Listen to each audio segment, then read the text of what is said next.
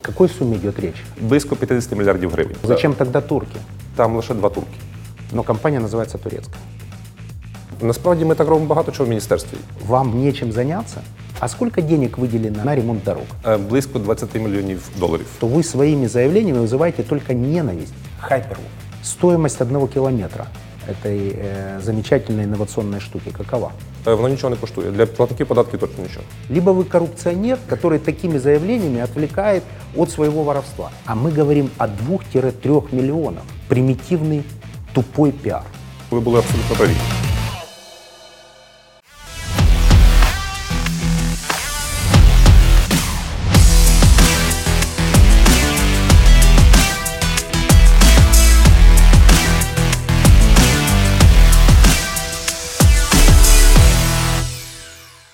Всем добрый день. Проект Big Money в гостях в Министерстве э, транспорта и инфраструктуры. Каждый бизнесмен в той или иной степени контактирует с этим э, министерством, то ли как пассажир, то ли как автолюбитель, то ли как, э, Просто як клієнт. как клиент, Бизнес. то ли как предприниматель, который перевозит грузы. Поэтому вопросы, безусловно, э, интересуют, которые сегодня буду задавать, интересуют многих. Разговор сегодня будет непростой. Инфраструктура страны в плачевном состоянии. В рамках нашего проекта вы можете меня перебивать. Это не интервью, это разговор двух предпринимателей, в данном случае государственного предпринимателя, в хорошем смысле этого слова, и предпринимателя Черняка Евгения, у которого есть э, ряд вопросов, в том числе, как и у клиента вашего министерства. То, что вижу на сейчас, количество ремонтов визуально, я не могу сказать, что много передвигаюсь по Украине, но то, что вижу по сравнению с тем временем, когда я достаточно часто ездил по этим дорогам, увеличилось. Это визуальное впечатление, либо количество денег, выделяемых на ремонт в государственном бюджете увеличилось. Дякую, Євгене, в першу чергу за запрошення. Насправді я знаю, що у вас перший міністр, який в форматі вашої передачі. Вітаю вас з мільйонним рубежем. Це насправді круто для е, людини, яка ніколи не цим не займалася і не займала- насправді займалася бізнесом, а тепер веде Багато роз'яснених передач. І от мої друзі, які виявилося уважно слідкують за Big Money, кажуть, що це дійсно відкриває обрії для них у, у бізнесі. Щодо доріг, насправді е, і взагалі інфраструктури, ви були абсолютно праві. Коли я прийшов це міністерство у 2015 році, ще як заступник міністра, у нас була одна цифра: 95% всіх основних фондів зношені. Чи це залізниця, чи це дороги, чи це е, авіаційна галузь, всюди була однакова картинка. Ми зрозуміли, що без системних кроків, просто обіцянками ти нічого відремонтувати не зможеш, бо це довгі інфраструктурні проекти. Початок і завершення інколи це 5-10 років. Саме тому ми зробили дві системні речі, коли ми говоримо про дороги. Ми створили дорожній фонд, і вперше за десятиліття галузь отримала гарантоване фінансування з боку держави. Яка була типова картинка? Кожного початку року прем'єр-міністр чи президент казав, що ми там відремонтуємо всі дороги в країні. Якщо у нас був такий прем'єр-міністр, який казав, що 95% доріг відремонтовано. Він же зараз втік з України. От е, ми зрозуміли, що без дорожнього фонду, без того, що ці гроші гарантовані протягом року, ми нічого не зможемо змінити. Ми створили дорожній фонд з 1 січня. Він запрацював. Друга була проблема. Е, в нас була повністю зношена галузь. Ми зустріли ситуацію, коли купа боргів, понад півтора мільярда гривень перед приватними компаніями, зроблені колись дороги. Вони фактично ці компанії зникли. Вони розпустили своїх людей, продали е, своє все обладнання, бо не було роботи, держава не давала замовлення. Е, Третє питання якості. Навіть ми розуміли, що якщо ці компанії сьогодні запускаєш на дороги, вони доброї якості не дають. Їх треба контролювати, перевіряти. Державний контроль завжди величезне питання. Тому ми запустили паралельно і громадський контроль, і які фінансують з рахунок уряду Британії. Що ми зробили в цьому році, на відміну від попередніх двох років, коли ми просто виділяли гроші державного бюджету? З цього року кожен платник податків, який заправляє свій автомобіль на е, будь-якій заправці, знає чітко, що 50% акцизу йде в дорожній фонд тільки на дороги. Не фінансуються зарплати, соціальні виплати, пенсійні зобов'язання, а виключно дороги. З наступного року це буде 75% з акцизу. З 2020-го, і я сподіваюся, назавжди 100% акцизу спального йде в дорожній фонд, фінансуються дороги. Що ми робимо далі? Ми розуміємо, що без того, щоб відремонтувати всі дороги державного значення, Україна не запрацює. Можна збудувати чудові заводи, можна збудувати прекрасні поліклініки, школи. Коли між ними немає доріг, немає сенсу, бо ніхто до них не добирається.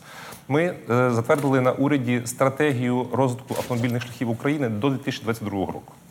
Тобто зараз кожен громадянин, кожен платник податків може в режимі онлайн подивитися, які дороги заплановані до ремонту, і коли вони будуть зроблені.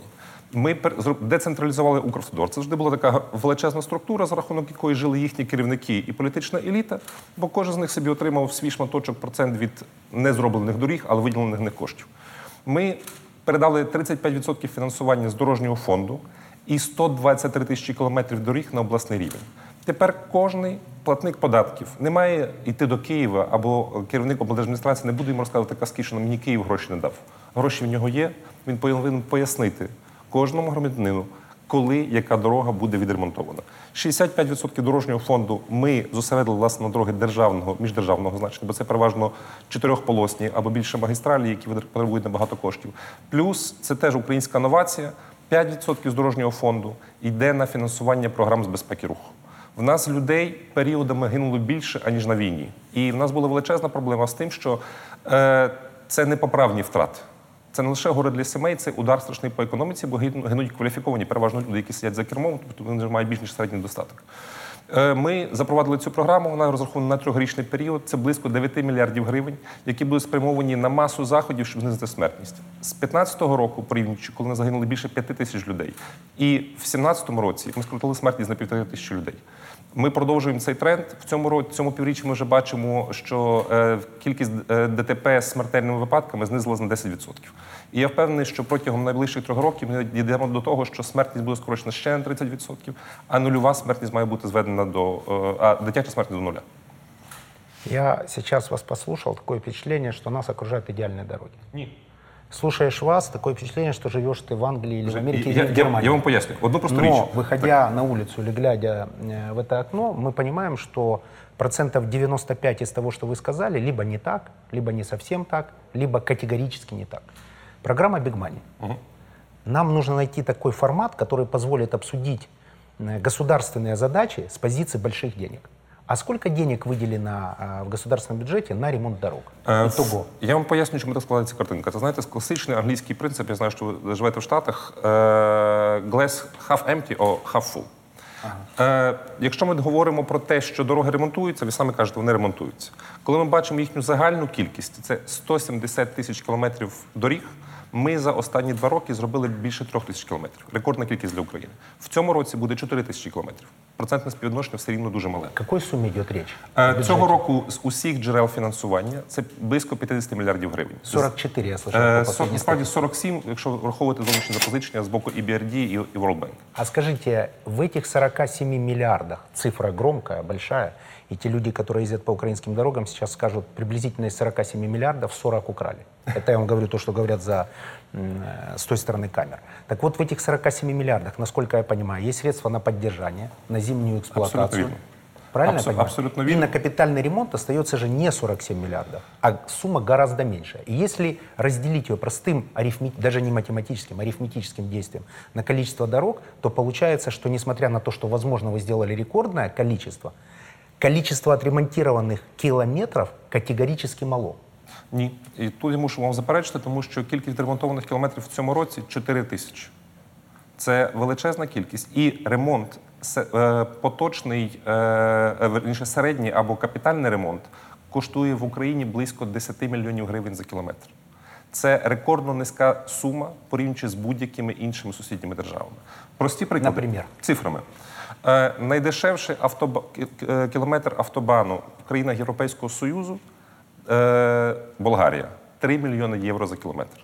Польща від 5 до 7 мільйонів євро за кіро- кілометр. Последний пример э, не очень сильного ливня в Киеве, который полностью лишил столицу мобильности. Возможно, там просто строят ливневки, а вы не строите. Тут знову ж таки тут є типова помилка. От я теж би хотів донести до слухачів до е, тих, хто нас дивиться з вашою допомогою. Е, хто за які дороги відповідає? Я сейчас не про ответственность. Да. Давайте, чтобы у нас не получилось интервью, когда все, что хорошее, это сделали Ні, вы, ні, а все, что жодним плохое, чином. сделали не вы. Я хочу навпаки похвалити за, Ви- за хороше всіх. Вы эм, делаете ливневку? То есть это э, с водоотведением цифра?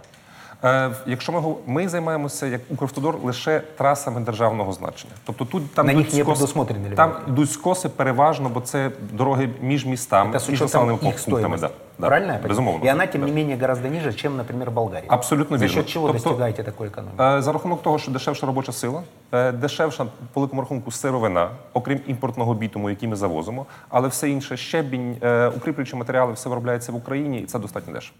А что за история с тем, что дороги ремонтируют турецкие компании? Чем они лучше? И где и как вы там находите оптимизацию? И почему именно турки? Я вам поясню. Насправді турки працюють не лише в Україні, працюють по всьому світу. І фактично після Китаю це найбільші компанії, які присутні в багатьох країнах е- і Азії, і Європи, і е- арабських державах. Е- в нашій країні наразі фактично працює тільки найбільша компанія Онур, яка працює тут вже більше, я думаю, 10 років. Е, але це, це всі, всі, всі турецькі компанії, які є. Що ми маємо на ринку? Е, На ринку, коли ми прийшли, не було жодної компанії. Вони всі фактично вмерли через відсутність фінансування. Они все Зараз- турецкие в том числе? Ні, е, і в, і в турецьке фактично, фактично не працювали. Були просто величезні борги. Вони там займалися ремонтували кілометр, там 20 кілометрів по року, не більше того. У 2015 році ми зробили 80 кілометрів на всю державу. 80. Зараз ми робимо 2-4 тисячі кілометрів на рік. Е, зараз у нас є 5 компаній повноцінних. Це компанія Онур, це компанія Альтком, це компанія Магістраль Південь, це компанія Роздрострой і е, ще низка менших компаній, які дають вже належну якість при належному контролі. Турки зачем вам? Если вы говорите о том, что оптимизация, э, оптимизацию вы находите в части дешевой рабочей, недорогой рабочей Щоб ви силы, розуміли, зачем турки? щоб ви розуміли, що в всіх компаніях більше 95% це українці. Зачем тогда турки? Вони мають можливість залучити більше дешевший, дешевший кредитний ресурс і е, залучити Зачем им дешеві кредиты, технології. если вы им платите вовремя? Ні, е, нас, насправді вони ж все одно вся техніка купується. Хто її бере в лізинг, хто її бере в кредит, кожен шукає свої режими фінансування. Так может быть выгоднее профинансировать свои компании и получить це- еще одну оптимизацию и дать новые рабочие места? Е, знову ж таки пояснюю, навіть ці єдині турецькі компанії, яка працює в Україні, 95% співробітників всіх це українці. Это я услышал. Да. Зачем тогда турки? Зачем эти 5% турков? Какую Дивіться, ценность они е, дают? За останні три роки в Україну, крім турків, е, зайшли китайські компанії. Вони То есть виграли. ответа, зачем турки, у вас нет. Ні, ну вони виграють на тендерах. Чи ви хочете, щоб я закрив тендери і сказав, що ні, тільки тільки українці мають українські компанії мають прац- право працювати? Ні, ми відкриті. Тобто, в- їхня головна умова, що вони реєструють компанію в Україні, платять податки в Україні, наймають українців до роботи. А менеджмент турецкий. Е, Менеджмент турецький, але знову ж таки, навіть в випадку компанії Онур там лише два турки Но компания называется турецкой. Так, безумовно. Три тысячи человек погибло на дорогах. Е, 3500, якщо ми беремо 17 рік. 17 год. Свою меньше. ответственность ощущаете за это? Как минимум? Безумовно, безумовно. І насправді, знаєте, погана а, с- е, ситуація в міністра в тому, що він весь час на зв'язку, і я кожного її години отримую повідомлення не лише про ДТП, які сталися на шляхах, але про е, надзвичайні випадки, які сталися на залізниці, в повітрі, всьому іншому. Я несу відповідальність за кожну людину, яка померла в тих чи інших ситуаціях. Е, Але з іншого боку, я знаю, що за рахунок своєї роботи я зберіг більш ніж півтора тисячі життів. Це теж я вважаю багато. А можете сравнить? Статистика, конечно, пугающая. Например, вы сравнили стоимость дорожного пол- полотна. Не можете не знать, сколько гибнет из-за э, плохих дорог в соседних странах. М, Есть у вас така статистика? Я думаю, що вона Я- категорически не... Я вас здивую, Євген, але насправді гине набагато більше людей на добрих дорогах. В чому є парадокс? Як тільки ми ремонтуємо будь-який автошлях, чи це невеликий відрізок, чи це довгий, люди автоматично тиснуть на газ. І вони вважають, що рівна дорога, це значить контроль швидкості не потрібен. Одна з є останні приклади Е, минулого року, коли ми відкривали е, дорогу від відгалудження Одеса Рені на Вилкове, відома українська маленька Вен- Венеція. На другий день чотири трупи. Просто через те, що збільшили швидкість. Э, немножко циничный вопрос, но не могу его не задать. Получается, что снижение смертности связано с тем, что дороги все хуже и хуже, а вы говорите, что все лучше и лучше. Тут очевидное математическое противоречие. Так как на самом Дивіться, деле? щоб було зниження смертності, мають бути дві ключові е, е, речі: це жорсткий контроль і високі штрафи. Е, якщо ви згадаєте Польщу 10 років тому назад, там, до речі, були набагато кращі від України тоді дороги, е, і автобанів, які профінансовані Європейським Союзом, ще не було. Поляки їздили так само, як українці, порушили повсюди. Зараз ситуація кардинально інша. Дуже прост- просте пояснення. Якщо ви порушили, бодай на 5 кілометрів перевищили швидкість. Штраф такий, що ви будете потім пам'ятати, це добрий рік. Логика понятна. Но исходя из того, что это не реализовано у нас, а количество смертей, слава богу, снизилось. И надеемся, снизится, будет снижаться и дальше. Получается, что дороги становятся хуже. Ні, Ісходя із дорог- вашого дорог- заявлення. Дороги, дороги стають кращі. Е, Ми просто вживаємо заходів Які? на більших місцях концентрації ДТП. Ми робимо або гальмівні остивці для того, щоб водії автоматично, хочуть вони не хочуть, змушені були знижувати швидкість. Ми робимо розв'язки на перетині е, ключових магазинів кругові. Наприклад, що? Например, где развязки реализованы? Е, В нас же побудовано більше 50 розв'язок за останні два роки. Например, назовите, где Е, это? Це, Какой это Терно, раз- це Тернопіль, це Хмельницьк, е, це на Это основних на въезде в город, на выезде. Е, где-то- Це, це на в'їзді в місто. Абсолютно вірно. Це на в'їзді в місто. Нам необхідно просто. У нас яка ситуація? Що водій в'їжджає на населений пункт, повністю ігноруючи, що він же в межах населеного пункту і тримає ту саму швидкість, яку він тримає на, на трасі. Вы его Для того- ограничите развязкой. без, безумовно, розв'язкою в тому числі. Е, Гальмівним острівцям, коли він повинен робити U-turn для того, щоб продовжити свій рух. Наше с вами интервью а, это такая трансформация из достаточно длинного Facebook батла. А, Мы обсуждали с вами в Фейсбуке, на вашей странице, кстати. а, Хочу отметить открытость министра. Это правда. В Фейсбуке лично пишет и обсуждает э, такие важные вопросы. Комментарии не удаляет и не банит, что важно. Меня во всяком Ну, случае не забанил. йдуть. Да, меня во всяком случае не забанил, хотя имел такую возможность. Э, Мы обсуждали Hyperloop. Угу. Hyperloop. Hyperloop. Да. Будем говорить на- как англосаксы. А, Стоимость одного километра этой э, замечательной инновационной штуки какова? Е, За попередніми оцінками, оскільки це лише тестується зараз в найпередовіших країнах і заходу і сходу, е, близько 20 мільйонів доларів. Коли 25 мільйонів, я читав. 20 десь приблизно. 20. насправді. А HTT. какая стоимость, например, ремонта полотна В Е, В середньому, якщо ми говоримо про українську залізницю, це від 1 до 3 мільйонів доларів. Коли ми кажемо, але це ми- Сопоставляя стоимость километра Хайперлупа, ми, не, ми не можемо це порівняти. от произношения Я- я- километра не меняется. Мы- Хайперлуп 25, стоимость железнодорожного полотна миллион.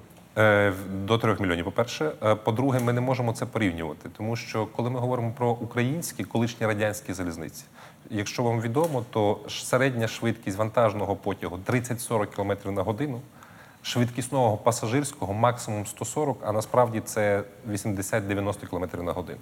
Коли ми говоримо про високошвидкісні залізниці, ті, що вже стають нормальною буденністю в Європі і давно вже існують в Китаї, в Японії і починають з'являтися Сполучених Штатах Америки, то вартість кілометра це 30-40 і більше мільйонів доларів Швидкісних залізниць. Коли- Пасажирських или Пас- грузових? Пасажирські е, контейнерні поїзди теж використовують швидкість 120 км на годину. Тому, коли ми- коли ми кажемо про новий вид транспорту, як Hyperloop, швидкістю 1200 км на годину, то вигода очевидна. Більше того, Hyperloop, згідно з оцінками не моїми, а американських компаній, які їх зараз ро- розробляють, окуповується протягом 12 років. Залізниця не окуповується ніколи. Но вы понимаете, что человек, который перемещается по этим дорогам, который едет в поезде, Укрзалезницы, который видит все, что его окружает, относится враждебно к любым вашим заявлениям о мегагалактических проектах стоимостью 25 миллионов. О какой бы скорости вы ни говорили, как бы вы ни рассказывали, что Hyperloop, Hyperloop в целом это классная история. Конечно, это круто, это красиво, но это могут позволить себе страны, в которых абсолютно решены инфраструктурные э, проекты. Например, приведу очень короткий пример. Э, Я живу на Манхэттене с видом на Гудзон. Там летят вертолеты, наверху летят э, самолеты каждые две минуты. Каждые 30 секунд летит вертолет.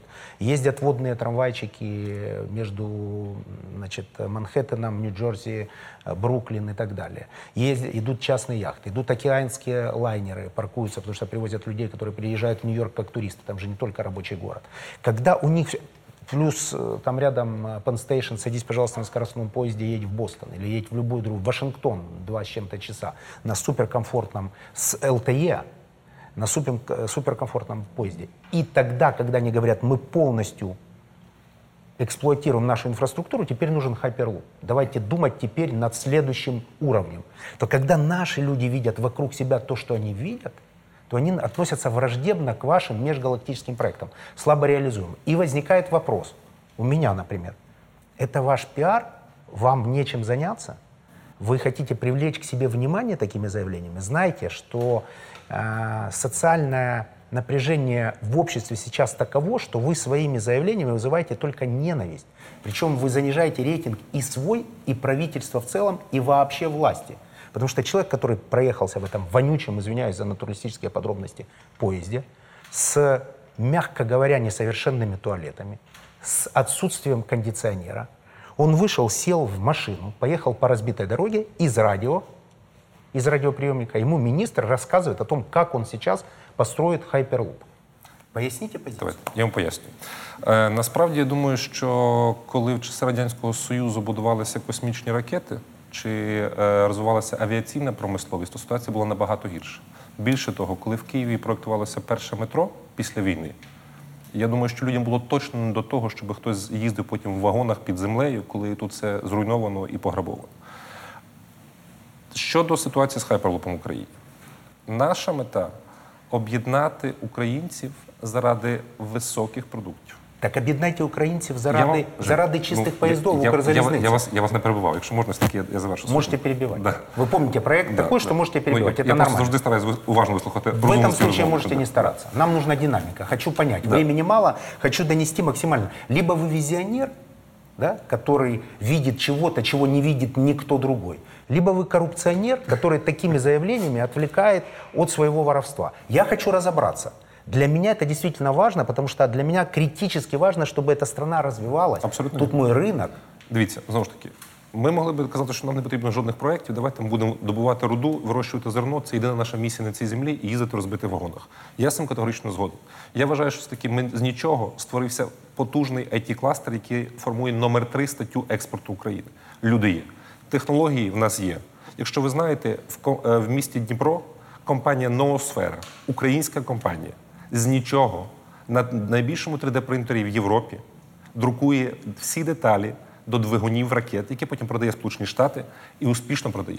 І таких прикладів у нас маса. Наша ідея об'єднати ці підприємства в один пул під парасольку Міністерства інфраструктури, залучити амбітних людей, які хочуть і вміють. Кто заказчик? Програм- Кто платит? Это государственные деньги? ми працюємо. Ні, власне, в чому вся фішка? Це консорціум, я, не хочу фінанс- це. Е, я не хочу мати жодної копійки модель бюджетних така. грошей, і ми про це зразу публічно говорили. Хто за це це, буде платити? Це приватний проект. Хто? Ми, Фамілії інвестора? Ще раз вам пояснюю. Ми зараз спільно. з- Фамилия инвесторов. Ми зараз в наш, наш е, в нашому пулі Інтерпайп. В нашому Так, пулі сколько уже перечислено Интерпайп? Е, поки, що, поки що ми створили в Дніпрі площадку, де будуть е, працювати центр транс- транспортних інновацій запланировал у себя э, в структуре затрат 2018 года Интерпайп, например? Знову ж таки, Какая як- сумма? Якщо ми пого- якщо ми Какая повертаємо- сума, як- извините? поки що ми про кошти не, не говоримо. Вы Цього сказали, року- что инвестор Интерпайп. Жень, Какую сумму я не сказав, що запланировал? інвестор. Я кажу, я кажу учасники нашого проекту. це Движення більше по 10 счетам є? 10 ко- Ні, поки Сколько що немає, ви вже жод- получили денег? Поки що немає жодного руху Каким по образом коштах. тогда вы можете заявлять, что через 5 лет вы запустите Hyperloop? Абсолютно спокійно. Тому що То есть українці... вы сейчас не имеете ни одного движения, ни одной гривны по счетам, назвали пока что одного инвестора, но утверждаете, что через 5 лет запустится проект. Да любой человек, который смотрит нас сейчас внимательно и может задавать себе простейшие вопросы, я бы даже сказал примитивный вопрос, он задаст вопрос, где бизнес-план, как расписаны как расписано по месяцам финансирования, кто лицо проекта, кто CEO, как будет осуществляться финансирование,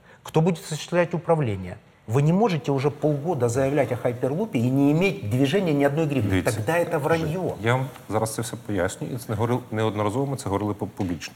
Е, Коли ми кажемо про Hyperloop в Україні, цього року ми завершуємо оцінку feasibility study е, і pre-feasibility study, і потім feasibility study з, на- е, з Академії наук України і Hyperloop Transportation Technologies. Наступного року ми формуємо команду на, в- е, на чолі з генеральним конструктором, який розпочинає за нашими оцінками спорудження тестового майданчика в місті Дніпрі, де і буде локація для, Украї... для українських випробувань. Сколько километров будет? Е, Ми, за- ми зараз прогнозуємо від 300 метрів до кілометра.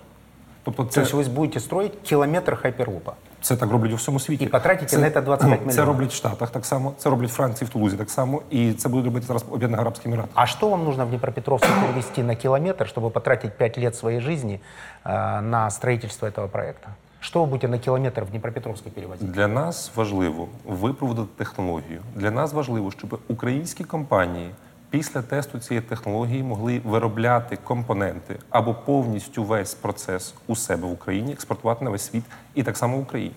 Те, що ми бачимо, чіткий транспортний коридор, це Балтика і Чорне море. І ми розуміємо, що це зроблено, буде здійснено. У Подождите, давайте сначала с Да. Днепропетровском разберемся, Так. потому что ваши невосяки немножко, ну, не, не просто уже раздражают, они смешат. Вы в Днепропетровске строите, я фиксирую сейчас статус на сейчас, строите некий проект стоимостью 20 миллионов на километр. Ні, стоп. На- это Євген, по технологии... Євген, ви, ви, ви маніпулюєте. Тобто ми не говоримо зараз про суми.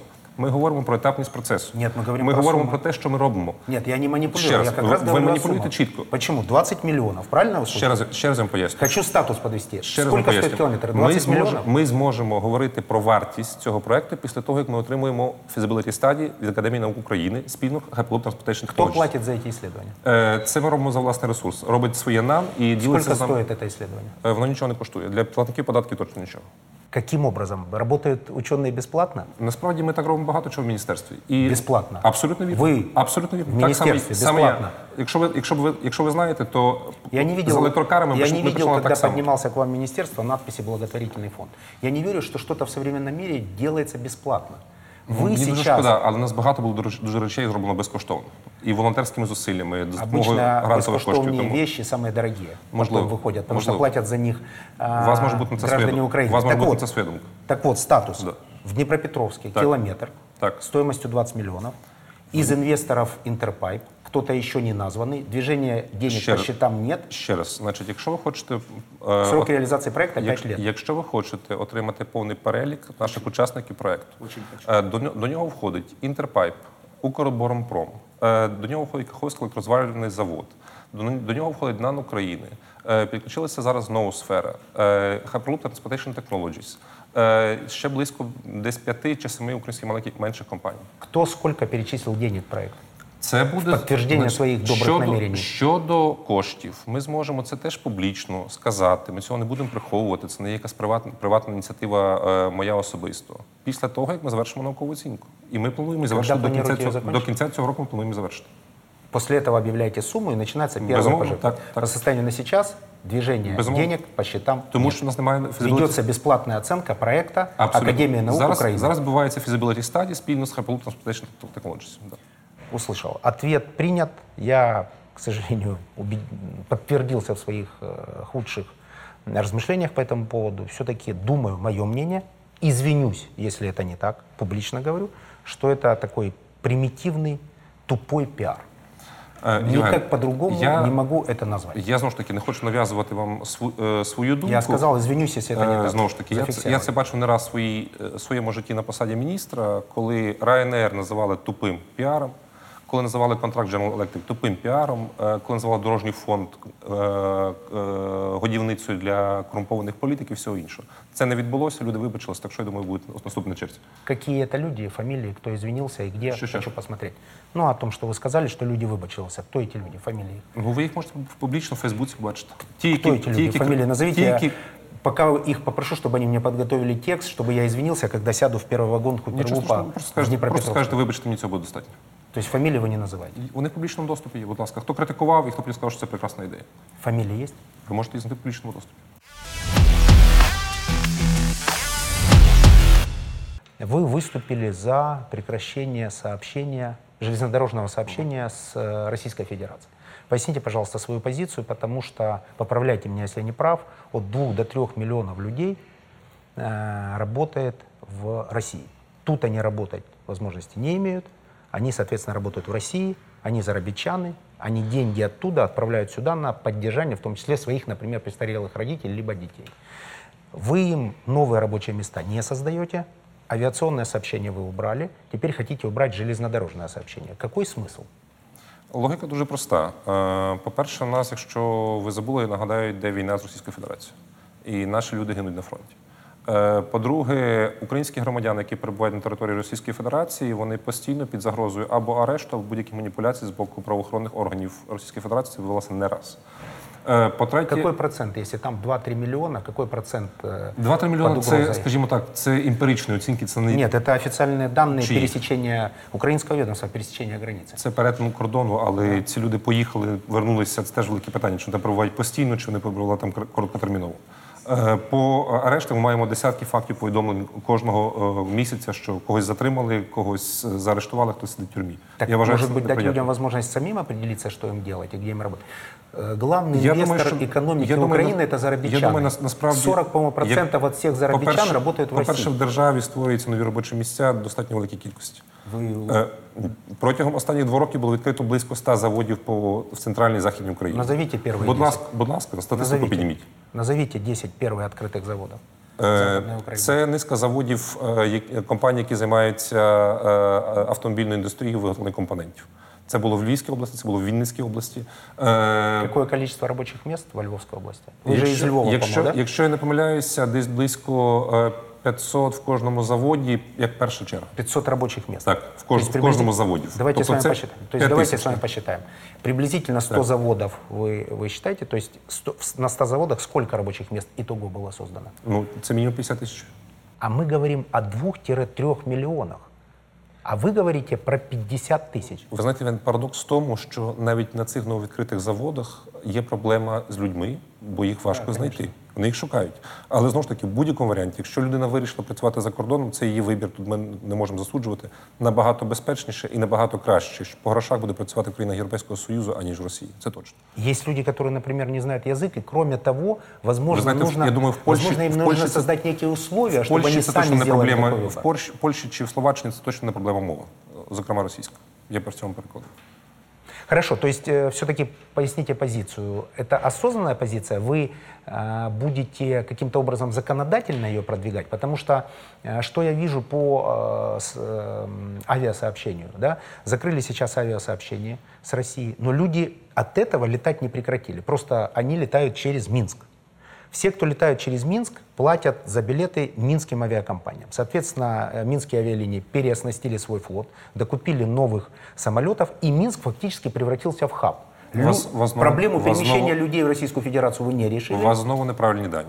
Е, По-перше, коли ми а закривали... Минск превратили в хаб. У вас знову неправильні дані. Коли ми закривали авіасполучення з Російською Федерацією, всі пророкували тут повний колапс, що авіації не буде, ні- не буде. Мы не ніхто про літати. авиацию, мы про людей Е, сейчас. Трафік людей збільшується 30% кожного року. Він подвоївся 2015 року, коли ми закрили небо з Росії. Не уводите меня в сторону. А насправді, это хорошо. в стор- Рунаер в сторону- точно для вас в плюс. сторону- в сторону- Мы это обсудим. в сторону- Отлично, в что за сторону- 30 долларов простой рядовой пересечный украинец может долететь куда-нибудь до Болонии или В куда-нибудь в сторону, в Рим. сторону Мінська полетіло рівно вдвічі менше людей, аніж летіло на Москву. Це теж величезний плюс, тому що українці використовували незручні е, московські хаби. Замість того вони мають прекрасну опцію чи Борисполя зараз, чи Стамбула, чи Дох. Тому я думаю, що українець від, від цього тільки виграв. Вы считаете выигрыш? Абсолютно. И то, Абсолютно. что э, большое количество денег и налогов сместилось в Минск, вас никак не волнует Е, из Украины. Знову ж таки, я, я не бачу такого потоку, про який ви кажете. Так, л- кожна людина, куди літає, вона, вона десь зала- зала- залишає свої кошти. Але це не означає, що ми працюємо на Мінськ, чи ми працюємо на Стамбул, чи ми працюємо на Франкфурт. Нет, судя по всему, працюете только на себя. Я все-таки хочу задать вопрос по железнодорожному сообщению. Какая логика? Я как бизнесмен, не политик, я не разбираюсь в политике, и программа не о политике. Мы с вами говорим как с государственным предпринимателем или как с э, предпринимателем с, э, как сказать, с государственной долей собственности 100% внутри вас. Но тем не менее вы же менеджер, вы каждый день принимаете управленческие решения. Скажите, пожалуйста, какая польза бюджету Украины от запрета железнодорожного сообщения?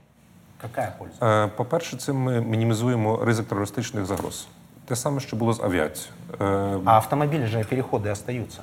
е, Це наступний крок. То есть за запретом железнодорожного сообщения вы закроете в будь-якому автомобильный випадку переход. ми повинні посилювати контроль за, Як бути з укра- родственниками? за е, українсько-російським кордоном. Как быть с родственниками там? Я думаю, що ми знайдемо якісь рішення, які будуть Какое, скажите сейчас? Знову ж таки, Вы же уже решение приняли, Дивіться, а решение Євген, еще не нашли. Ми проголосили це як одна з умов комплексу заходів проти Російської Федерації, під час з якою ми перебуваємо в військовій е, війні. Після того, як це рішення буде схвалене урядом і підтримане, ми зможемо прокоментувати кожне То есть решения пока на сейчас нет. Безумовно, поки що урядового немає. То есть вы Ми про приняли це- решение о запрете, но решение, как, Мы оголос- например, людям мы- попасть в Российскую Федерацию, например, если там есть родственники, у вас Вже ні. нет. Ну я собі тяжело представляю ситуацію, коли е, би під час війни е, радянського союзу з Німеччиною їздили по по Это родичам. общие фразы. Ні, Я- чому? я- Це, це, це, це абсолютно природні фрази. Ну вот мы сейчас переместились на улицу. Киев, он прекрасен, несмотря на все то, что с ним в последнее время происходит.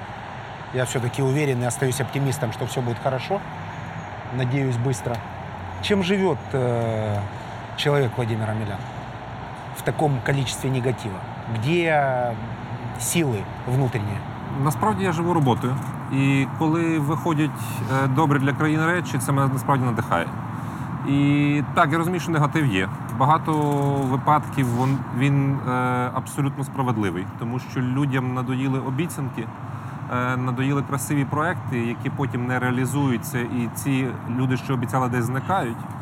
Але з іншого боку, деколи ображає несправедлива критика, коли ти робиш і ніхто навіть не каже дякую. Хоча з іншого боку, будь теж нормально. Я черпаю сили безумовно в тому, що люди вірять. Та команда, яка працює зі мною, ті люди, які просто пишуть в Фейсбуці, які дають свої ідеї, е, вірять компанії, які приходять в Україні. Мені дуже приємно, що власне інфраструктура це номер один зараз е, пріоритет для іноземних компаній щодо вкладення коштів. І список достатньо великий, бо ми от зараз тільки почали підготовку до концесії низки українських і портів, і багатьох інших активів. І ми бачимо топові прізвища, топові імена західних компаній і східних, які готові брати участь в прозорих тендерах і вигравати і працювати. А вот эта история с э, досмотром судов, которые входят в порты Украины, вы писали опять же о том, что это величезні збитки. А, С чем это связано? Поясните, пожалуйста, какой план действий у вас? Ми завтра якраз будемо обговорювати е, цю ситуацію в ACC, е, American Chamber of Commerce, е, щоб отримати зрозумілу позицію бізнесу, щоб не було ніяких маніпуляцій. І безумовно це питання має розглядатися на уряді, бо на жаль, тут немає компетенції Міністерства інфраструктури. Тут ми не можемо вплинути, бо ми так само заручники в цій ситуації. А я правильно понимаю, что сторона, которая досматривает, ничего не нарушает? То есть предъявить к ней юридические претензии невозможно? То есть спор выходит за пределы э, чисто портовых обсуждений или портовой инфраструктуры или логистики? Не зовсім. Е, Ця ситуація, яка в Азовському морі, вона чітко е, протируч- протирічить міжнародним нормам, е, оскільки росіяни свідомо порушують свободу судноплавства. Е, Вони свідомо спричиняють збитки для іноземних компаній. І тут справа не- тільки в тому, що е, це удар по наших портах Бердянськ і Маріуполь. Тут справа в тому, що і іноземні судновласники часто з країн ЄС е, несуть величезні збитки за простій своїх суден. Якщо ви знаєте, то такий простій може коливати вартість такого простою коливатися від 30 до 50 тисяч доларів за добу. Якщо судно тримає 2, 3, 4 доби, це вже суттєвий удар для е, європейських платників податків. Бо продукція здорожчується, і відповідно вони платять свої кишені. Ну и За що? становится, становится неликвидной. Не те, що не ліквідно, але, скажімо так, е, стає менш привабливою і будуть шукати інші шляхи, Другі наприклад, маршрути. е, Оде- Великої Одеси для того, щоб перевантажити в груз там. А почему тогда европейские компании, судна которых неправильно, с ваших слов, задержат, не подадут в суд? Е, Я думаю, що це точно буде, бо Почему не сделано? Это же... Кстати, Вы, вы сказали, сколько в месяц теряет Украина на этом? Вы озвучивали цифру. близ, близько 100, мілья... 100 мільйонів гривень тільки прямих втрат е, в Если, місяць. таки- если такие деньги огромные теряются, понятно, в государственном бюджете это, может, и небольшие деньги, но для любого Це відчутно человека, для інфраструктури, который на безумовно. нас Е, смотрит, это Ми спільно существенная за- цифра. Ми спільно Почему зараз суд не подает? Ми спільно зараз з МЗС готуємо позовну заяву, де будуть підраховані е, збитки протягом першого півріччя 2018 року. Це нове явище. Насправді такі догляди розпочалися тільки в квітні цього року. І ми розуміємо, що це один з засобів тиску політичного з боку Росії. Але ми так само зараз спілкуємося з нашими європейськими і американськими партнерами, що у нас була спільна позиція в міжнародних судах. Вы в хорошей форме. Спорт. Ні, просто мало їм. І Почему? багато бігаю. Почему не доедаете? Из-за финансовых трудностей? Я не встигаю просто насправді. Просто по роботі не встигаю. Тобто, у мене е, мій раціон це сніданок, в кращому випадку вечеря, пізно ввечері. И у вас нет времени поесть. В обід не встигаю. На Вы жаль. всерьез думаете, что люди, которые нас смотрят, поверят, что у Ну, вам ви- сколько лет? Ви знаєте, мені 39. Е, Люди, які з мною працюють, не цьому вірять. що по- 39 лет человек отдает себя государственной службе до конца, и у него нет времени поесть. Я в таких министров не верю. Знову ж таки, ми можемо з вами свого часу, коли тільки заходиться в міністерство, пропонував, що мені вдягнути GoPro окуляри, щоб всі бачили в режимі онлайн, що відбувається. Тоді зняти дуже багато легенд. Не нужно, потому что очень многие разочаруются окончательно. Не нужно GoPro. Ви знаєте, кожного може бути по-різному. А, скажите, где планируете будут учиться ваши дети? Как- как- какую вообще, где планируется, где они будут жить, где вы их хотите видеть? Какое у них будущее? Связ... будет ли связано з Україною? Я би хотів, щоб навчалися найкраще в вузах, якщо це можливо, звичайно, закордонних. Але я би хотів, щоб вони працювали в Україні. Тобто окончили часу- вуз і вернулись в Україну. Безумовно. Правильно? Свого часу я пройшов цей шлях, і я вважаю, що я зробив правильно. У мене була можливість лишити за кордоном декілька разів, і я свідомо обрав Україну. Е, коли я навчався в університеті у Львові, перші два роки я вчився в Україні, потім весь час е, стажувався по різних університетах і Європи, і Канади. І це був правильний вибір. Министр Гройсман э, в известном батле, который есть э, в Ютьюбе, несколько раз пытается вам задать вопрос, чем вы занимались до министерства, чем вы занимались до министерства, чем вы занимались до министерства. В свойственном э, вам манере вы не отвечаете прямо на вопрос, а пытаетесь пояснить ему, как вы сказали, м- мотивы моих вчинків. Он говорит, так где вы все-таки работали? Были ли вы связаны с инфраструктурой? Поясните, пожалуйста, как будто там премьер-министр. Так вы были связаны с инфраструктурой? И чем вы занимались до работы в министерстве? Е, З інфраструктурою я був зв'язаний побічно, тому що коли я працював е, постійно в представництві України при міжнародних організаціях у Відні, я займався пита- проблематикою Дунаю, транспортуванням Дунаю. Комітет тоді ми почали будувати канал. Там е, був вел- великий досвід, плюс залізниця так само. Е, Щодо того, чи я до того працював в міністерстві інфраструктури до 15-го року, ні. Я перше місце міністерства інфраструктури це був 15, е, це був грудень 14 року. А вы считаете правильным, когда фактически экспат, э, ну я не имею в виду не по национальному признаку или не по гражданству, а экспат в смысле по профессиональному признаку, человек, который никогда не работал в инфраструктуре, возглавляет министерство, это нормально? Знаєте, Жень, я думаю, Як що- практика. Е, Євгене, е, на- я бачу, що ви були успішним бізнесменом і є, і стали чудовим блогером. Без особливих курсів і без особливого навчання. Це вас вдалося. Один-один по Хуйперлупу, согласен, прийнято. Скажите, все время обсуждаем вопрос э, MBA. Угу. Вы считаете, у вас есть MBA? Е, в мене український. Тобто в мене просто То магістерська. есть нет, Да, немає. фактически. Да, да, да. Вы считаете, с учетом тех знаний, которые вы приобрели, э, образовываясь за рубежом, нужен MBA? Тратить ли на него деньги? Это инвестиция? Нужно ли это? Или, возможно, без него? И пользуетесь ли вы связями, которые приобрели при обучении за границей? Е, так, контактами користуюся. Я дуже щасливий з того, що це коло друзів залишилося. Ми часто спілкуємося в режимі онлайн, коли це треба і по роботі, і просто в дружньому спілкуванні. Е, по MBA е, в мене є приклад власної сім'ї. Мій менший рідний брат, який закінчив три роки університету, Где? потім у Відні. Він якраз вчився, коли пок- поки я там працював. І потім пішов на роботу Відпрацював три роки в приватних компаніях Тоже там. і повернувся е, В Відні, в, правильно? в Відні і в Лондоні. І повернувся, зробив MBA. Я вважаю, що це можливо найкращий варіант, коли ти після бакалаврату фактично йдеш на роботу, отримуєш практичний досвід, і коли ти вирішиш для себе, що так MBA мені потрібен, я йду або не потрібен і продовжуєш свою працю. Багато геніїв сучасності чи нещодавно покійних е, не мають е, закінченої вищої освіти, це не мішає успішно працювати. Да, я знаю, но только все забывают, Навіть деякі что... політики такі. є. Да, но я, э, все забывают, что до того, как э, кого-то там отчислили, например, Цукерберга из Гарварда, он вначале туда поступил. Безумовно. так. Да, вначале можно поступить, если ты уже поступил, есть медаль, Безумовно. получил Ну, але ми круг ж говоримо друзей. про MBA, тобто MBA без е, початкової вищої освіти теж неможливо. Да, ну и плюс, когда ты уходишь э, даже из Гарварда, например, в Facebook, то тогда это, в общем, хорошая карьера.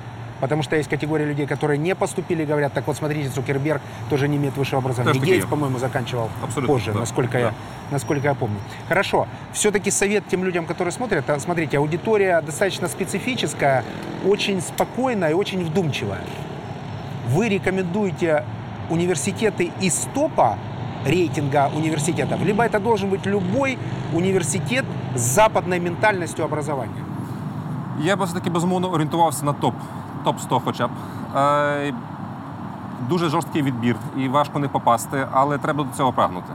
І е, за моїм особистим спостереженням, е, зараз великого прогресу набувають онлайн-курси, так звані. Коли ви маєте доступ до найкращих лекцій, найкращих викладачів світу І цим я би теж радив активно Скайп користуватися. обучение, правильно? Мы это говорим. Скайп, тобто Прометеус працює в нас в Україні, дуже успішний проект. Е, Ці речі треба використовувати, бо не завжди є можливість фінансова або можливість навіть фізична. Сьогодні вчитися в Кембриджі, завтра в Оксфорді, а талановитих людей дуже мало і треба навчитися досвіду.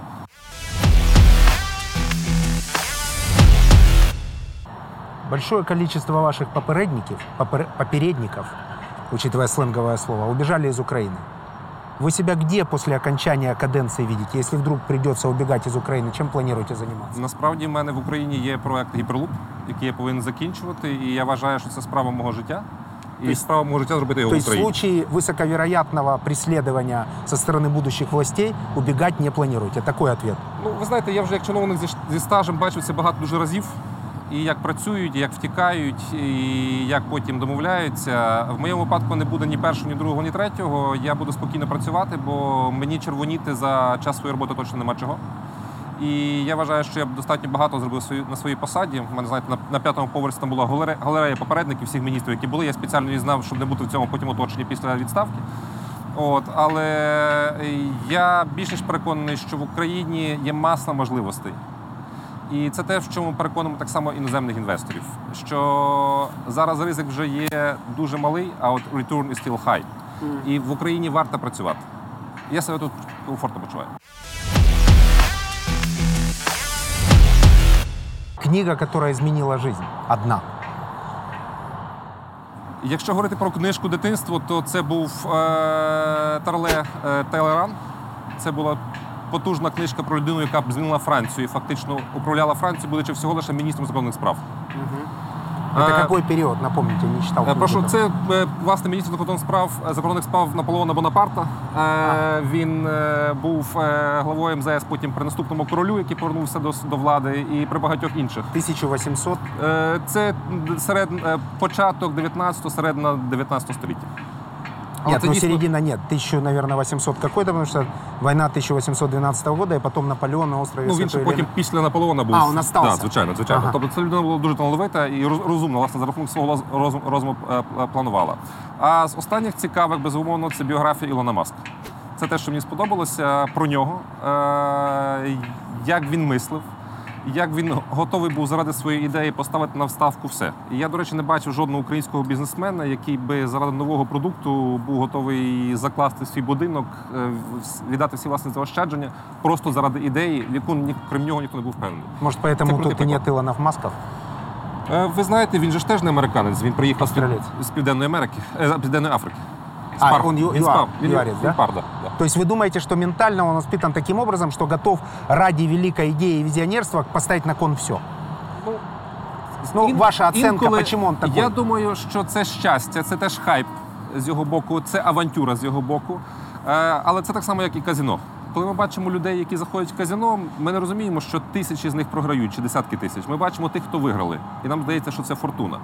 Е, Мені сказати важко, як відбувається в бізнесі, але я бачу, що у вас вдалося.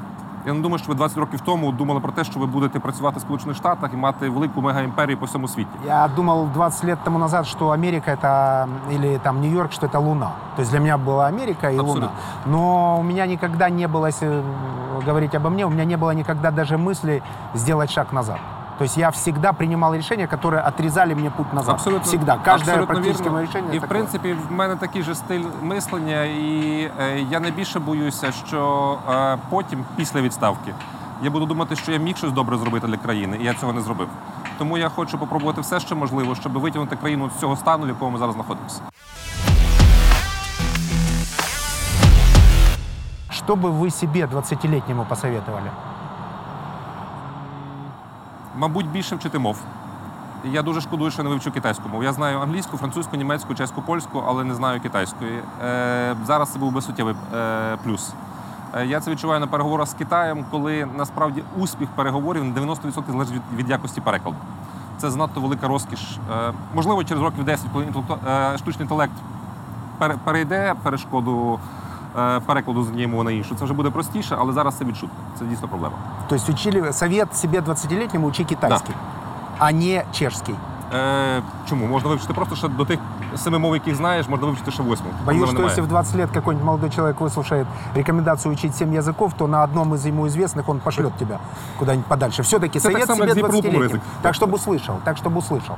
Так, чтобы услышал сам себя, 20-летний. Ну, сказать человеку, у тебя 6 языков, выучи седьмой китайский, ну, достаточно сложно донести. Вот 20-летнему человек, э, с- э, человеку совет на человеческом языке, чтобы он услышал. Ну, как будто своему сыну. Ем, я не шкодую з тим, що було. І, і я ж кажу, що щодо важливої речі, це, мабуть, таки це, це мова. Те, те, що, те, що я відчуваю в, щоден, в, щоденному, в щоденній потребі. Е, щодо е, того, що можна було б краще себе перевиховати, можливо, спорт. Я ніколи ним особливо професійно не займався, і це вже відчуто навіть 39 років. Е, можливо, і не, не те, що можливо, точно більше часу побути з дітьми, бо я, в мене був ранній шлюб перший, і я в 20 років вже став батьком. І тут та сама ситуація, що зараз, що дітей я не бачу. Але з таких глобальних речей сказати важко. Сейчас рабочий день во сколько начинается? Е, в середньому це початок десь 7-7.30 ранку. Это і, в 6 нужно проснуться. Е, ну, найпізніше, так. Да. Найпізніше. Найпізніше шоста. Живете І, за городом? е, з- Зараз за містом, та з останнього року живемо за містом, е, бо двоє дітей і в місті достатньо важко. Е, де- В закінч, в залежності від дня, це переважно 11-12 ночі, тобто відповідно десь 12 перша ночі я вдома. Выходные? Е, Субота на роботі, неділя, стараюся бути з сім'єю, але теж не завжди виходить. Тому що командировки. Е, Ні, тому що, тому що робота тут і багато достатньо. Якщо відрядження, це взагалі окрема історія. У мене таке буває, що я просто заходжу додому, міняю один чемодан на інший і їду далі. З Львовом ощущается якась психологічна зв'язка связь, з малою родиною? Или все-таки Київ уже? э, Відчутно, місто сили? відчутно. Насправді в мене є прив'язаність до міста, і це в собі не батулати. Так ти розумієш, що Львів це мала батьківщина. В чем секрет Львова? Я понимаю, что сейчас э, выбор у украинцев сузился в связи с известными событиями. Но в чем вот сила Львова? Почему такое количество людей хочет на эту площадь рынок попасть? В чем там энергия? Ну ви знаєте, чому ми хочемо до Как Європи? коренной львовянин, скажем. Чому ми хочемо до Європейського Союзу, чи ми хочемо в Європу? Це спокій і це комфорт. От Львів дає зараз це відчуття спокою, комфорту і впевненості. Особливо, коли на сході йде війна, людям хочеться чи комусь коротко, комусь довше бути в нормальному стані. І це те, що я завжди стараюся пояснити в уряді, що ми не лише повинні піднімати зарплати, але ми повинні створити умови для людей такі, щоб вони себе почувалися комфортно, безпечно і знали, що рівень медицини, рівень освіти, е, рівень їхньої безпеки на вулицях є високий. І тоді вони їхати не будуть. Мабуть, це відчуття дає Львів.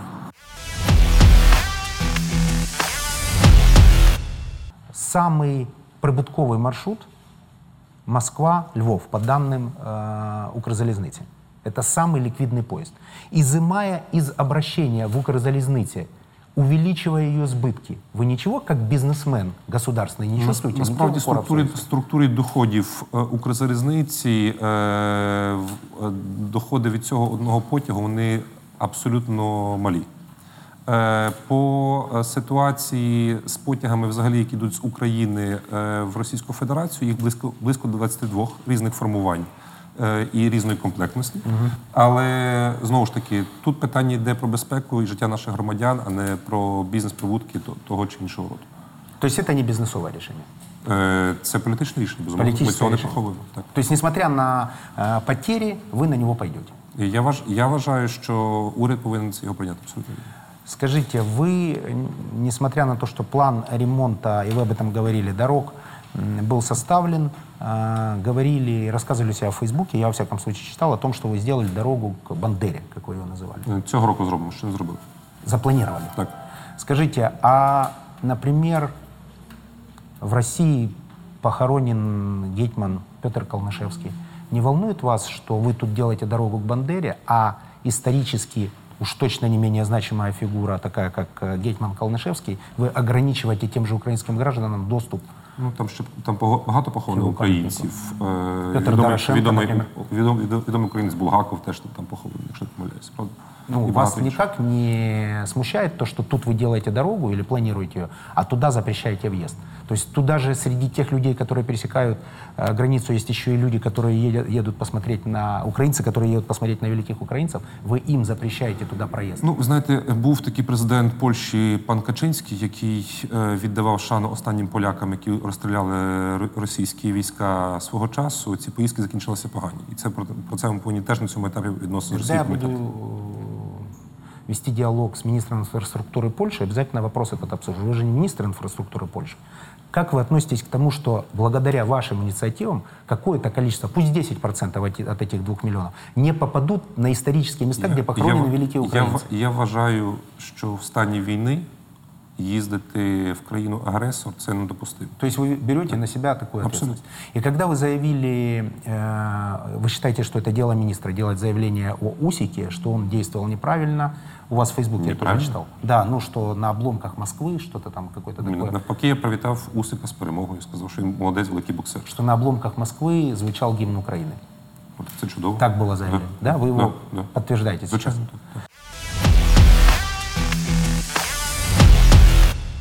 Вопрос по а, родам в США вашей жены. Мое личное мнение, я высказывал его, кстати, в Фейсбуке, что вы имеете право, как гражданин, как человек, выбирать для своего ребенка лучшую судьбу, потому что все бизнесмены, которые смотрят нашу передачу, уверены, что инвестиции в детей – это лучшие инвестиции. И, конечно, э, ребенок, рожденный в Соединенных Штатах Америки, получающий сразу гражданство автоматически, э, это хорошая инвестиция, это безусловно. И я в этом плане не был в достаточно большом хоре тех людей, которые вас критиковали. Я считаю, что хоть ты министр, хоть ты президент, хоть кто угодно, ты имеешь право на максимальное счастье своих детей. Но есть один вопрос. Он связан с большими деньгами. Дай бог здоровья ребенку. Он был рожден в штате Нью-Йорк. Так. Вона. Це донька Анна. Извиняюсь, да. Мгм. А, Анна была рождена в э, штате Нью-Йорк. Так. И вы утверждали, что она рождена бесплатно по страховке, то есть что вы денег не потратили. В чому питання? Да или нет? Да. По законам штата Нью-Йорк на бесплатные роды в этом штате имеют право только те, у кого семьи, у кого совокупный доход меньше 80 тысяч долларов, по-моему. Ваш совокупный доход вместе с женой 91 тысяча долларов. Кого вы в данном случае обманываете? Власти штата Нью-Йорка или людей в Украине? Е, Євген, в першу, два в першу чергу факти. я народжу, ми народжували дитину не для Фейсбуку чи для телебачення. Е, По-друге, е, я вважаю, що навіть якщо я міністр на якийсь короткий термін часу, моя дружина має право вирішувати самостійно і приймати рішення як щодо дитини, так і свого здоров'я. Е, По-третє, ми зробили все згідно законодавства і українського, і американського. Ми декілька разів консультувалися з цього приводу з е, і американськими, і українськими юристами. Тут тому тут жодних е, підводних каменів немає. Ответьте, пожалуйста, на мои вопросы. Согласно Обама-Кэр, помните, да? Ще раз, Іван, більше я коментувати це питання не буду. Я вважаю, що цього достатньо. Я сказав. Ну, вы примерно представляете себе, что а, если украинский министр обманул власти штата Нью-Йорк, раз это я, вам- я вам ще раз поясню, що всі наші дії були згідно законодавства як України, так і Сполучених Штатів Америки. Жодного порушення закону з нашого боку не було. Ответ я не услышал, понимаю почему, но приму его, поскольку он а, касается детей. Ну ви ж так само його гіперлуб не, не вірили. Тому Я продолжаю в него не верить, и ну бачите, шко- шкода. время що- все расставит же на свои места. До Безум- конца года посмотрим, безумовно. сколько перечислит Безумовно. э, украинская структура Интерпай. Посмотрим на исследование, которое даст э, Академия наук Украины. Ви знаєте, я собі И посмотрим начало Да. работы. И Про, все про увидим. Hyperloop я собі ще раз просто хотів нагадати таку дуже коротку історію. Коли е, Hyperloop Transportation Technologies приїжджав CEO в Україну, він теж розказував, що в 2013 році, коли він і Ілон Маск вийшли з цією ініціативою, то преса сказала, що цього ніколи не буде, про що ви говорите. Зараз не питається, коли. Тому я думаю, що ваша риторика буде теж така, коли. Сделайте вывод. Да, Сложно, сложно сочиненное политическое предложение, что все-таки я увижу, как на моих Ну, глазах вы- будет строиться Куперлук. Безумовно. безумовно. Отлично, хорошо, я только за. Евгений Червоненко, публичный батл. Он вас назвал, извиняюсь, цитирую, дебилом. Отвечать будете? Ви знаєте, я на Євгена Червоненка, коли він в шалі, давно вже не- реагую. Е, Потім він передзвонює, потім він нормально спілкується, деколи вибачається, деколи робить вигляд, що цього не було взагалі. То есть Евгений Червоненко после этого слова извинился? Е, Ви знаєте, це вже таки було пару разів. Я не пам'ятаю, чи після саме цього слова, чи після іншого, але вибачення були. Я насправді стараюсь просто ніколи не ображатися на людей, бо я вважаю, що професійно, коли є міністр, ображатися це неправильно. Е, Емоційно як- Червоненко тяжело обвинять в неискренности, потому что эмоциональные люди, а никто не будет э, отрицать, что Червоненко очень эмоциональный человек, они обычно очень искренни. То есть он, э, что у закрытого в голове, то у эмоционального на языке. С чем была связана эта история, в чем батл? Насколько я понимаю, он утверждает, что и трасса Одесса-Киев сделана, последние серьезные инфраструктурные улучшения при нем, и ремонт полотна при нем, и э, Це предъявляет якраз, вам претензии. якраз той, який ми зараз ремонтуємо після нього. Да. И предъявляет вам, ну, вы уже три года, по-моему, власти, четыре, и Да. предъявляет вам претензии, что железнодорожное полотно ремонтируется, и предъявляет вам претензии по поводу перегруженного э, авто, э, грузового транспорта. Чем суть, суть профессиональной дискуссии? Ви знаєте, Євгене, насправді, коли я чую критику чи якусь гостру реакцію з боку своїх колишніх колег, в мене одне просте питання. Якщо коли, коли я став міністром, інфраструктура була в ідеальному стані, а я її довів до ручки за два роки, питання до мене величезні.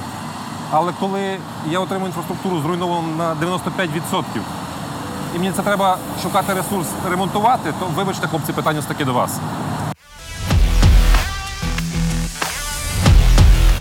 Каждый день практически возникают э, какие-нибудь нехорошие обстоятельства с э, транспортом, который перевозит людей. Маршрутки, так называемые, и так далее. Что в этом плане вами сделано? Потому что количество сообщений об этом, оно просто шокирует. Да. Е, Це правда, хоча насправді е, по кількості жертв, як я вам наводив статистику, статистика не бреше, це сухі цифри, да? Е, йде суттєве скорочення. А що ми вже робимо? Ми зараз стараємося відновити нормальний легальний сектор автобусних перевезень. Зараз фактично 60-70% всіх перевізників вони в тіні. Е, За рахунок контролю з боку національної Мы это поліції. вынесем в анонс. То есть министр транспорта Украины утверждает, что 60-70% перевозчиков в тени. Да, абсолютно вірно, так є. По таксі ще гірша картинка, 90% в тіні. 90% такси в Украине нелегальные. Абсолютно вірно. Е, Зараз ми за рахунок перевірок спільних з боку Нацполіції і транспортної інспекції повертаємо всіх в правове русло. Ми провели велику реформу автобусних перевезень на початку цього року. Зараз кожен перевізник має дуже простий механізм отримання ліцензії, яка коштує копійки, декілька сот гривень на, на рік. І забезпечувати пасажирів надійним, якісним і комфортним перевезенням. А сколько вы уже руководите министерством? Два роки. А почему за два года ничего не сделали? А, Євген, процес узгоджень бюрократії ніхто не відміняв. Це ж не те, що я підписав наказ і завтра він вийшов. По-перше, для того, щоб нам прийняти рішення, що бюрократія в Україні вбиває людей. Насправді бюрократія в Україні не вбиває людей, але бюрократія це довгий процес. Ви ж не хочете, щоб завтра я підписав якийсь документ, не обговоривши його з усіма, Я і хочу, виявилося, чтобы що він люди в лобіює- аварии не попадали. Жень, дивіться, коли ви- нелегальными я, вам- я, вам- таксистами. я вам поясню, Нормальное желание? Я вам поясню з простої точки. У вас такое желание? Я вам поясню з простої точки зору. Коли Менделєєв вигадав правильну пропорцію горілки, зміщення спирту і води, після цього було багато винаходів. Ви ж ніколи не поставите на лінію новий сорт горілки, який ви не протестували всі лабораторії, правда? Ви ж не лиєте воду з-під крану, там даєте спирт і просто продаєте. Такого немає. Так само в випадку нового продукту, коли ми розробляємо нові правила, ми, ми повинні бути впевнені на 200%, що це буде сприяти прозорості ринку, що це не скористаються корупціонери, що це дасть можливість українцям їздити на небезпечному новому транспорті. Це ми перевірили, зробили, запустили цього року. Зараз головна мета, щоб всі були в ринкових рівних умовах, щоб перевізник знав, що немає поруч з ним чорного перевізника, який не платить жодних податків, не платить жодних е, е, надходжень до бюджету, а просто працює на свою кишеню. А він має сплачувати все, отримати офіційно людей. Бо зараз картинка саме така.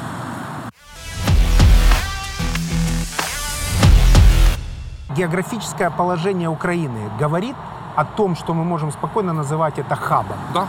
А как вы это используете? Какая капитализация процесса? Мы все-таки в проекте Big Money. Какие большие деньги зарабатывает проект Украина, пользуясь своим транзитным положением? Україна це безумовно хаб між Європою і Азією. Це не наші слова чи Міністерство інфраструктури. Це слова і великих компаній і Сходу, і Заходу. Е, Що ми робимо зараз сьогодні? Е, Ми знижуємо портові тарифи і збори, які є одними з найвищим е, в Чорноморському басейні. Ми зараз роз- розв'язуємо логістику по спрямуванню на до країн ЄС з півдня, поєднання Ірану, Перської затоки з Україною, потім Скандинавією, Східною Європою, Центрально-Східною Європою. Альтернативний маршрут це великий шовковий шлях китайський. Е, З позаминулого місяця вже пішли перші контейнерні потяги, які зв'язують е, Китай, е, Україну з Австрією. Сколько этих потягів? Е, Поки що це один е, потяг на тиждень. Ми плануємо десь частоту близько чотирьох потягів на тиждень, але це початок історії. Якщо ми згадаємо 11 рік, таких потягів було всього в Європі 12. Зараз більше 400 пар, тому прогрес очевидний. 400 в Європу. Із 400 них наших Наш- один в неділю. відсоток, так. Але ми тільки починаємо. Цього не було. Коли ми прийшли в міністерство у 2015 році і сказали, і спиталися, е, провели переговори з китайцями. Кажуть, ми хочемо, щоб Україна була включена в проєкт великого шовкового шляху. Нам сказали китайці, вибачте, хлопці, ви запізнилися. Там є Росія, там є Білорусь, України немає. Рік переговорів ми переконали китайців, Україну офіційно визнали партнером великого шовкового шляху. Через рік ми запустили перший потяг. Я вважаю, це швидкість То нормальна. есть пока что 1% Поки що так. от 100%. Поки що так, але це початок добре. Очень серьезные проблемы с э, трудовым ресурсом. Ведь это же наша, в том числе, э, как страны, ключевая компетенция. Мы ее с- теряем стремительными темпами. Вы в этом смысле что делаете как министерство? За рахунок того, що ми запустили дорожню реформу, відбуваються дорожні роб- роботи. Ми створили тисячі нових робочих місць в дорожній сфері. І е, українців зараз масово наймають приватні компанії. Е, середня зарплата Такие, как турецкие, вы говорили. Там только два турка, остальные турецькі, украинцы. українці, у- українські, всі, які працюють на ринку. А- Але це створення нових робочих місць. Е, мінімальна стартова зар- заробітна платня це 15 тисяч гривень на місяць, плюс всі умови проживання, харчування, проїзд. Для інженера це більше 40 тисяч гривень на місяць. Тобто це вже нормальні умови. Люди починають потихеньку повертатися навіть з цієї Польщі і працювати за фахом. Бо там вони переважно працюють на чорних роботах, як ми знаємо. Другий ресурс, е, який ми бачимо зараз, це насправді морська і авіаційна галузь. Ми спробуємо зараз зусилля для того, щоб підвищити кількість випускників авіаційних шкіл, в першу чергу пілотів, брак яких величезний в всьому світі, і брак яких величезна кількість в Україні. Зараз просто фізично немає е, пілотів. І ресурс, звідки брати людей, знову ж таки, ці 3 мільйони українців, які працюють в Росію. Ми очікуємо, що вони повернуться в Україну, коли ми забезпечимо їм нормальні умови праці. Что с авиасообщением происходит? Е, Когда внутри э, перемещение между там, Днепропетровском и Киевом или Киевом и Львовом дороже, чем долететь до Польши, это ненормальная ситуация, согласитесь. То есть дорог нет практически, несмотря на, как вы утверждаете, высокие темпы их ремонта. Внутренние билеты очень дорогие. Как людям переміщатися? Е, По авіації тут ми можемо насправді пишатися, тому що е, Чим? завдяки тому, що ми провели реформу авіаційної галузі, у нас тільки в цьому році появилося 9 додаткових авіакомпаній. В нас кількість людей, які користуються авіатранспортом, зросла вдвічі з 2015 року. Только а, э, авиакомпании, напоминаю вам, люди по 2-3 дня сидят в аэропортах, потому что авиакомпании, учитывая низкую стоимость, Євген, низкую е, стоимость в Європі- билета, по в которым Європі і в дают Штатах- себя су- судно авиационное по Для, вашої, остаточной для вашої стоимости. інформації, в Європі 50 тисяч людей сидить кожної доби в очікуванні лі- літака, з який затримується. В Україні лише 7% рейсів українських Так авіакомпаній количество відбувається летающих запізненням. людей несопоставимо. Що ми ще робимо? Какой для, процент? для 50 внутрішнього? тысяч это гораздо более низкий процент, чем то количество людей, которые сейчас поехали цього в ро- отпуск и попали в эту неприятную Цього, ситуацию. цього року ми будемо мати 20 мільйонів пасажирів е, мінімум е, по Україні, які літають. Рунаер в том числе. Ryanair – це насправді прорив для України, тому що його заходу не хотів ніхто. Даже несмотря на то, что вы применяли не совсем бизнесовые методы по отношению к аэропорту Борисполь, вы считаете это достижением? Я вважаю, що в нас був абсолютно прозорий діалог, і, і Бориспіль від цього виграє за рахунок того, що він отримає більшу кількість пасажирів. Е, Будь-яке литовище світу зможете перепитатися в будь-кого завгодно, заробляє за рахунок пасажиропотоку, а не дискримінаційних ставок. Ми створ- створили нормальні ринкові умови рівні для всіх авіакомпаній, не під якусь одну авіакомпанію. І е, знову ж таки, просто статистика. Цього року в нас вже більше 10 аеропортів в Україні, які функціонують, з яких здійснюються польоти. Було три. обещали строить 5 в год.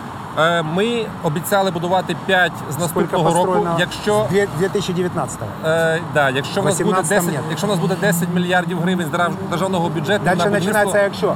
Сколько обещали 5, сколько планируете дивіться, збудувати в за- 2019 Якщо году? порівняти 15-18 рік, у нас кількість аеропортів збільшилася вдвічі. Було менше 5, зараз більше 10. Тобто двічі навіть з хвостиком. Е, По 19 року будуть гроші, злітні смуги, будуть 5, 5 поліс. Ми розраховуємо що з державного- бюджету повторити успіх дорожнього фонду, мати 10 мільярдів гривень на мінімум 5 злітних смуг, щоб збудувати їх на сході, в центрі, на заході України. Тобто правильно розумію обіцяння строить 5 аэропортов, к нему добавилось условие, чтобы вам выделили деньги. Оно- а когда вы оно- это обещали, вы не думали о выделении денег? Е, Ми завжди говорили це спільно. І дороги не ремонтуються без грошей. Ми обіцяли, що ми будемо робити дороги. Ми зробили дорожній фонд, ми робимо То есть в дороги. 2019 году обещание, могу зафиксировать, вынести это в анонс, Абсолютно верно. обещание э, министра Амеляна построить 5 аэропортов и запустить в Украине. За умов. Ні, з- за один рік вони не збудуються. Стоп. Вы, вы говорили 5 аэропортов в год. Цього року ми от для, для вашого розуміння, е, цього року ми будуємо злітну смугу в Одесі. Весь процес будівництва займе рівно рік. В Запорожье, я знаю, еще Е, В э, Запоріжжі це, построили це взлетную муніципальне, в Одесі це, це держава будує. Так само нам необхідно гроші з державного бюджету для того, щоб запустити будівництво наступного року. полосу. Вы обещали 5 аэропортов в год? Так, ми плануємо це зробити за, В за 2019 умови фінансування. В 2019 Замов году финансирования. при Початок условии будівництва. финансирования Да, да. Початок 5 будівництва. аэропортов в год, правильно? П'ять початок будівництва. е, Нет, вы сказали, вы будете вводить в эксплуатацию 5 Ні, в експлуатацію аэропортов. точно ми, ми, ми Как, цього будете говорити. начинать строить? Ми по- е, мінімум два роки триває будівництво аеропорту. Мінімум Хорошо, два. услышал. Какие, э, в каких городах пяти начнется строительство аеропорту в 2019 году? Ми плану... держава буде будувати тільки злітні смуги. Е, Термінали, обслуговування, це Є все почнеться буде в формі? PVP. Е, Ми плануємо Дніпро, ми плануємо е, Бердянськ. Дніпрі Е, Злітної смуги немає, вона в жахливому стані треба повністю будувати нову. Е, і термінал там теж поганий. Там ж якраз е, дав вже політи... е, пу- публічне зобов'язання Ярославський. Ярославський, так, дякую. Е, що він готовий збудувати Это, термінал. это процессы скоррелированы. То есть вы строите Так, взлетную безумовно. полосу, а Це, має- терминал це буде строит одночасно. Ярославский. Держава почала, почала будувати злітну смугу, е, Ярославський починає будувати е, термінал. Е, А ми- какая мотивация у Ярославского? Це бізнес. Це нормальний це прибуток для держави з надходжень за зліт посадку кожного літака. Це прибуток для бізнесу з кожного пасажира. І це так е, в всій Європі працює.